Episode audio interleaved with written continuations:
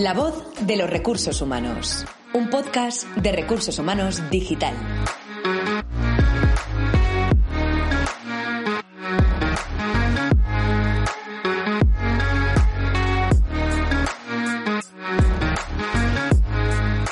Buenos días, buenas tardes, buenas noches y bienvenidos a La Voz de los Recursos Humanos, el podcast en el que tratamos toda la actualidad del sector de la gestión de personas, del mundo laboral y del mundo empresarial.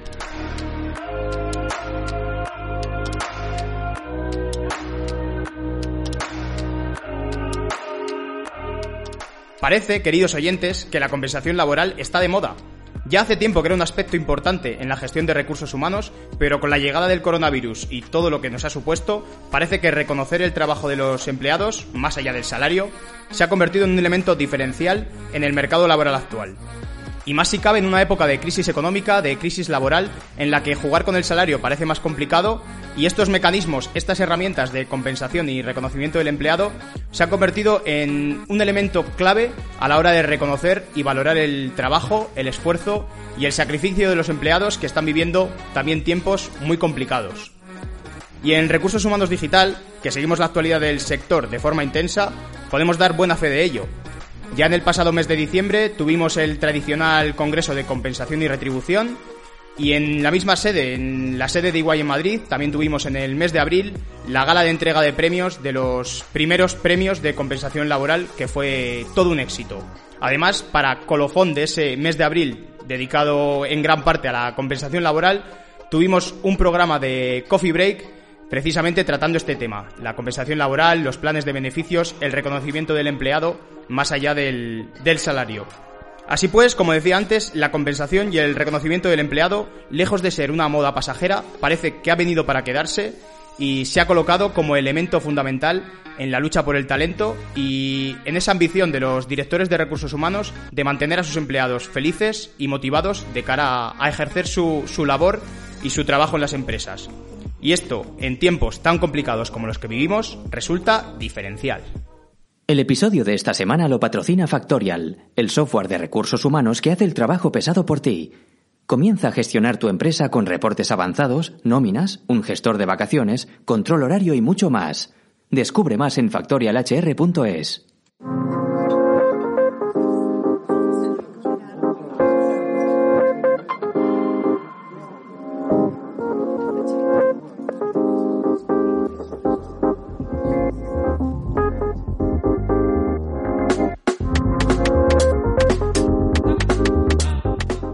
Y como decía, hoy hablamos de compensación laboral y lo hacemos en base a la segunda edición del estudio anual sobre tendencias en beneficios elaborado por COVID.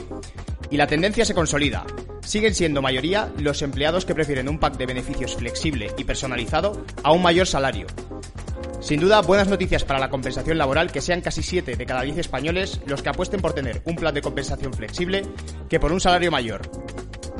Y para hablar de todo ello contamos con Nacho Travesi, cofundador y CSO de COVID. Hola Nacho, ¿qué tal? ¿Cómo estás? Hola, buenas tardes. Buenos días, perdóname. ¿qué tal? ¿Cómo estás? Muy bien, buenos días, buenas tardes, buenas noches, como decimos en el webinar, dependiendo a la hora que nos, que nos escuchen.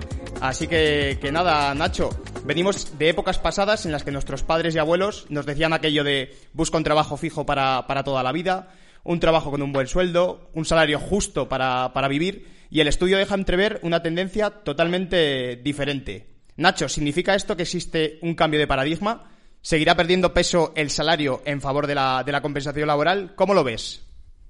Hombre, yo creo que el cambio de paradigma eh, ya, ya, empezó a venir hace, hace tiempo, pero ya está aquí para quedarse, ¿no? Es verdad que la pandemia lo ha acelerado.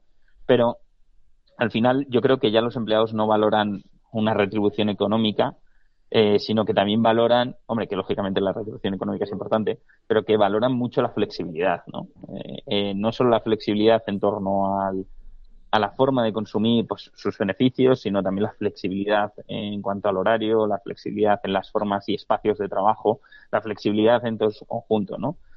Y, y, además nosotros, oye, pues por, por segundo año consecutivo lanzamos la misma pregunta, como tú decías, ¿no? Para ver si era una tendencia del año pasado o si era una tendencia que se había consolidado sobre em, los beneficios versus el salario y una vez más, un año más, eh, la tendencia se consolida, ¿no? Que los, los empleados prefieren, oye, pues tener un salario un poco más bajo, pero al mismo tiempo un paquete de beneficios sociales eh, mayor. Queda claro, Nacho, yo creo que son muy buenas noticias. Eh, Nacho, para ti, ¿cuáles son las claves principales, los aspectos en los que se debe basar un plan de beneficios para empleados para que se desarrolle de forma óptima en una empresa? ¿Cuáles son esas claves? A ver, yo lo que creo es que lo primero es que el plan de beneficios tiene que ser 100% personalizado, ¿no? O sea, yo creo que a día de hoy ese café para todos que teníamos se ha acabado, eh, tenemos que enfocarnos más hacia un plan de beneficios eh, individual en base a cada una de las personas que tenemos en la compañía y que ese plan de beneficios no solo les afecte a ellos, sino también afecte a sus familiares, ¿no? Porque yo creo que la familia dentro de un puesto de trabajo es, algo importante, ¿no? Luego, otro de los puntos importantes es la comunicación, ¿no? O sea, yo creo que tú puedes hacer muchas cosas, pero si no lo comunicas de una forma adecuada, pues muchas veces el empleado no se entera, ¿no? Entonces, aquí es donde COVID yo creo que ha revolucionado un poco el, el mundo de los beneficios, ¿no? Donde nosotros eh, tenemos una comunicación constante con el empleado, con todos los tipos de empleados. ¿no? no es lo mismo las necesidades que tiene una persona en Soria, en Valladolid, que, las necesidades que tiene en Madrid. ¿no? Y es importante que las comunicaciones se, se, dirijan hacia uno y, hacia otro. ¿no? Y luego, sobre todo, la, adaptabilidad. O sea, vivimos en, en, una economía del consumo on demand, ¿no? Y los beneficios se tienen que adaptar al modelo on demand, ¿no? En, en base a lo que yo necesite en ese momento, ¿no? En base a, lo que necesite en ese momento y quiero consumirlo como yo quiera en ese momento, ¿no? Entonces, eh, eso es un poco lo, que yo creo que viene. Y ese como yo quiera que, nos comentas, Nacho, nos habla mucho de. se relaciona mucho con la digitalización. ¿Cómo está afectando al área de compensación y beneficios esa transformación digital del, sector? ¿Y cómo se han adaptado los beneficios a esta era digital y a esta era del, del teletrabajo, podríamos llamarlo? O sea, yo creo que, que la pandemia ha sido el punto de partida, ¿no? O sea, nos hemos dado cuenta que los beneficios tradicionales ya no sirven, no, no solo que no sirvan, sino que muchos no, no, se podían consumir por el sistema que tenían, pero oye, que realmente ya no sirven, sino que los empleados ya empiezan a pensar en nuevos beneficios, en cosas que les interesan. Y pues puede ser el internet en casa, ¿no? Porque ya pues pasamos a teletrabajar más. Entonces, eh, oye, pues me interesa menos el transporte y más el internet. O sea, yo creo que son cosas que, que, que han cambiado y que han venido para quedarse. Luego, por otro lado, yo creo que las empresas se han adaptado de una forma eh, rapidísima y a contrarreloj, ¿no? O sea, creo que la, la digitalización era muy necesaria y que gracias a esta situación que hemos vivido, pues se ha acelerado. Y, yo creo que las empresas están buscando nuevas soluciones que ayuden a ser más flexibles, más rápidos, que les permitan además hacer cambios de una forma ágil. Respira tranquilidad, respira seguridad. Hoy en día pocos espacios te permiten sentirte como en casa, así que elígelos bien. Sabemos que ahora la seguridad es lo más importante y tu nuevo BMW será uno de esos espacios donde poder respirar tranquilo. En BMW Madrid Las Tablas utilizamos las últimas tecnologías antibacterianas y antivíricas para que te sientas como en casa. Encuentra la mejor oferta en BMW Madrid Las Tablas, la filial de BMW en España, el corazón de BMW.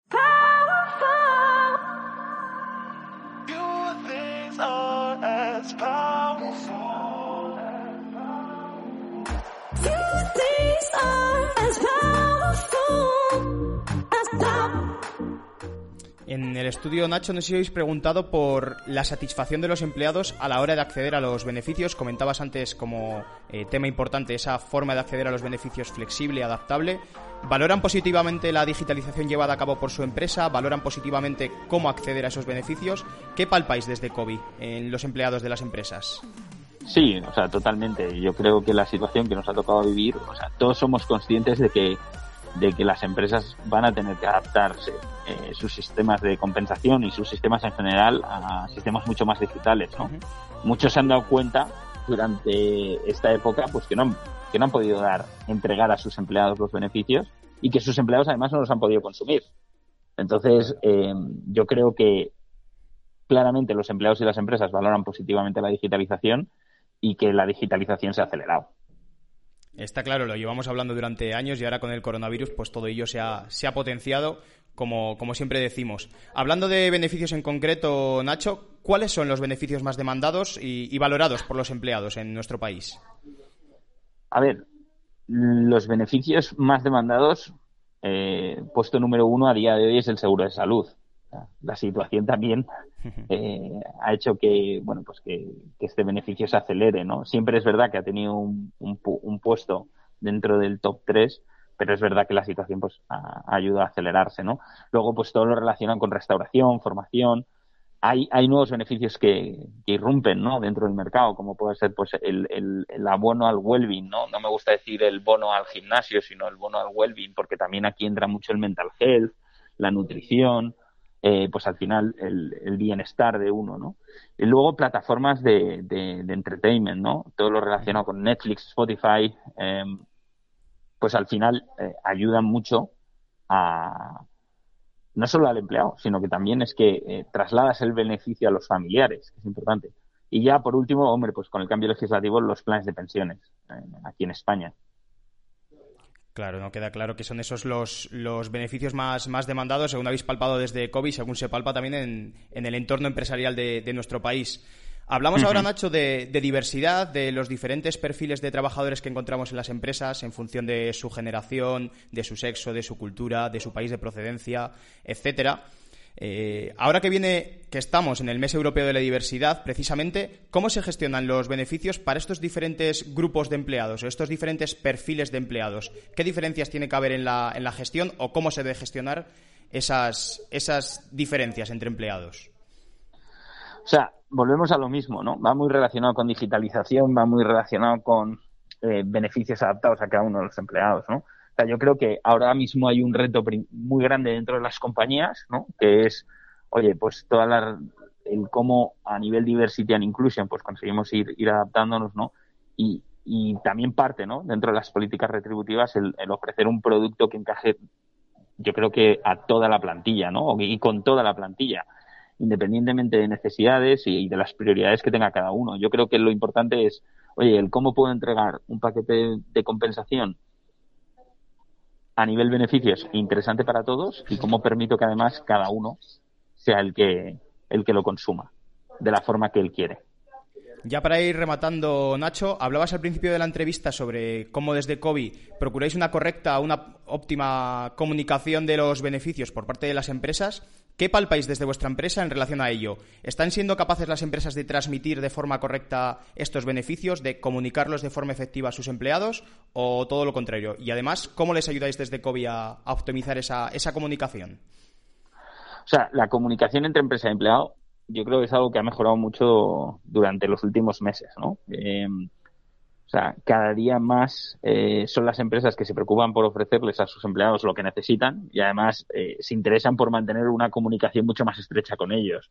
Los últimos meses lo hemos podido ver, o sea, son los empleados los que directamente se dirigen a su compañía para tener una información a tiempo real de cómo está la situación.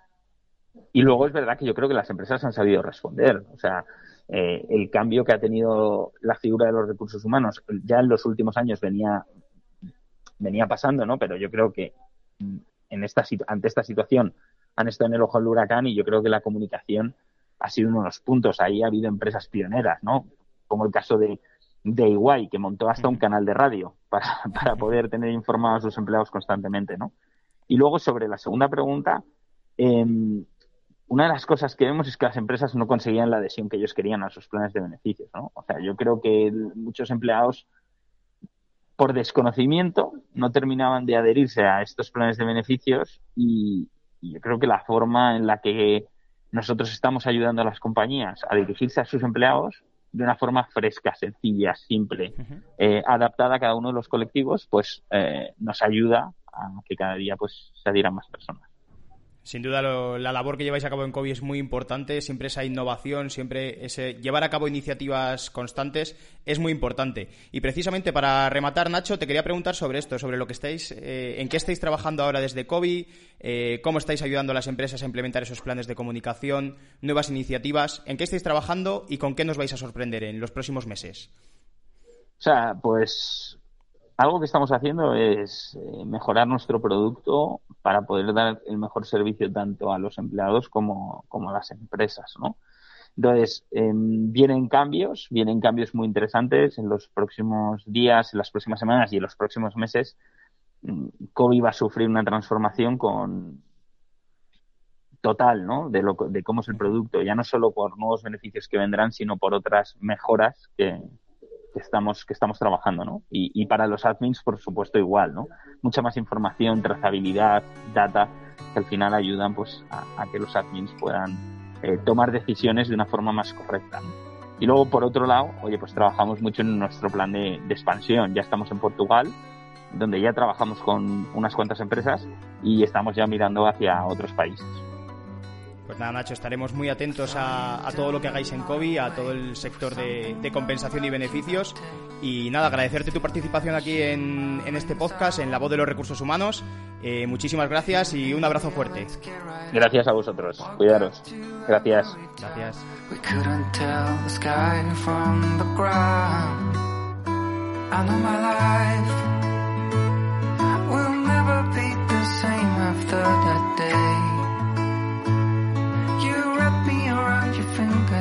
Y hasta aquí este podcast de La Voz de los Recursos Humanos en el que hemos hablado de compensación laboral, en el que hemos hablado de cómo recompensar y reconocer el trabajo y el sacrificio de nuestros empleados precisamente en estos tiempos cuando más lo necesitan. Por mi parte nada más, emplazarles a la próxima edición de La Voz de los Recursos Humanos. Muchísimas gracias y un saludo.